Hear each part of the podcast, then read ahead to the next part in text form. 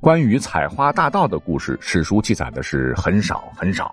而这位有名有姓、遗臭万年、分分钟被我们打出翔的坏蛋，姓桑名冲，乃是明成化年间人士。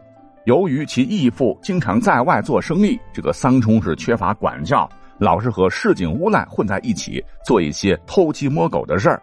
一回偶然间从一位狐朋狗友处得知，说在不远的大同府山阴县。有一位采花贼，姓古名才，在圈内是非常有名，是作恶二十多年，一次都没被抓住。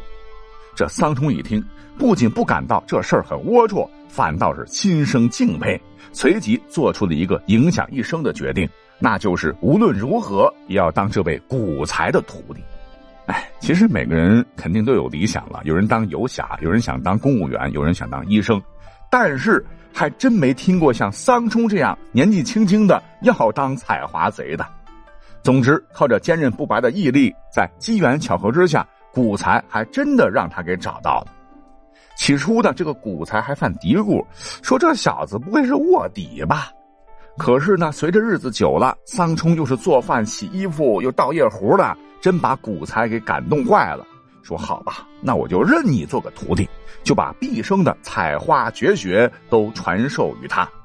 古才呢，首先对桑冲做了一次立体美容。那男人家家的脸上不是有胡须汗毛吗？先刮了个干干净净，眉毛也修了个妩媚的柳叶眉。你小子不是头发短吗？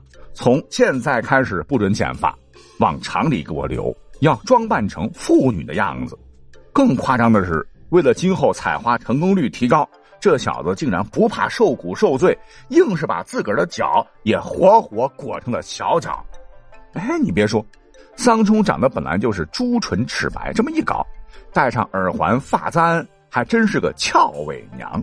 不都说嘛，世上无难事，只怕有心人。这个桑冲在这方面还是挺机灵，挺有悟性。这师傅就说：“那前头给你教的呢，还不算完，你还得懂女人会的手工活。”什么描剪花样啊，刺绣荷包、针织刺绣，你得样样精通；还有劈柴、烧火、烹饪做饭，你也得样样拿下。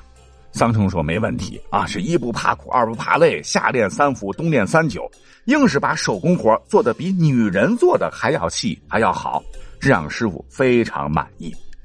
古才也不愧是个好老师啊，生怕徒弟将来玩不转。”还手把手的教他如何混进闺房，如何哄骗，如何自制麻醉药，甚至是得手之后如何威胁利用，采用心理学的这种公式，让受害者不敢报官等等，彻底把自个儿徒弟打造成了一个绝世采花大盗。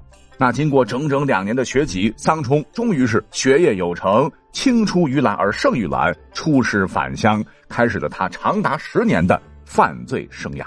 要说这小子真是色胆包天呐！数年间，靠着两只小脚，走遍了大同、平阳、太原、保定、顺天、顺德、河间、济南、东昌等四十五府州县以及乡村镇店七十八处。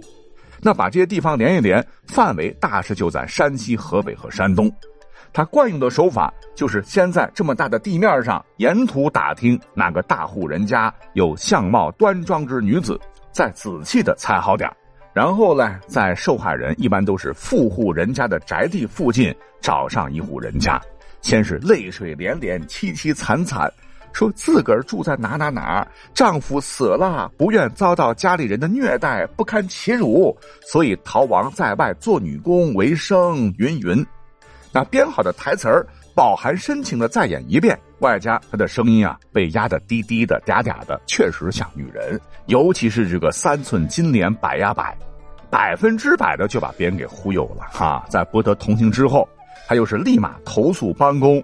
那再过几天呢，就想方设法的求着借住的人家的主人，让人家介绍他去受害人家里教做女工，也就是专门教未出阁的大姑娘，或者是妇道人家做手工活。那旧时候呢，大户人家的妇女同胞都是身居闺阁，大门不出，二门不迈。那潜伏到人家去，用这种方式啊接近受害人，真可以做到神不知鬼不觉。桑冲那又是能言会道，这聊着聊着呢，对方还真把她当做闺蜜了，每每都能获得这个受害人同一宿的机会。接着，这哥们儿就开始在床上讲一些不害臊的风流话，专门挑逗受害人。若对方刚烈不能得手，他直接喷洒迷药，强行污之。因为古代这个女子非常重视贞操，这个事儿出了以后呢，要自保名节，一般都不敢声张。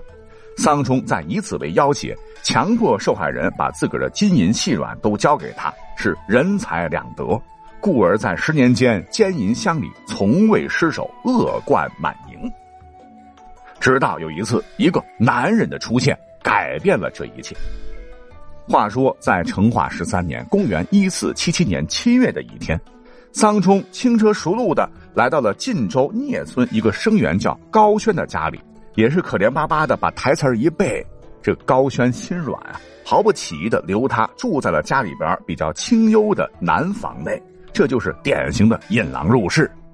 可让桑冲万万没想到的是。在暗中，竟然有一双色眯眯的眼睛盯上了他，这就是高老爷的亲女婿赵文举。这说起来，都怪桑冲打扮起来太有女人味儿了，引得赵文举这个色狼是垂涎三尺啊。于是乎，后半夜他饥渴难忍，竟然是偷偷摸摸的进了南房，直接扑向了伪娘桑冲。这姓赵的是人高马大，身强力壮，直接将桑冲按倒在床，解开衣裙。桑冲是拼命的抵抗呼救，竟然无效。结果这一下，男扮女装可就露了馅儿了。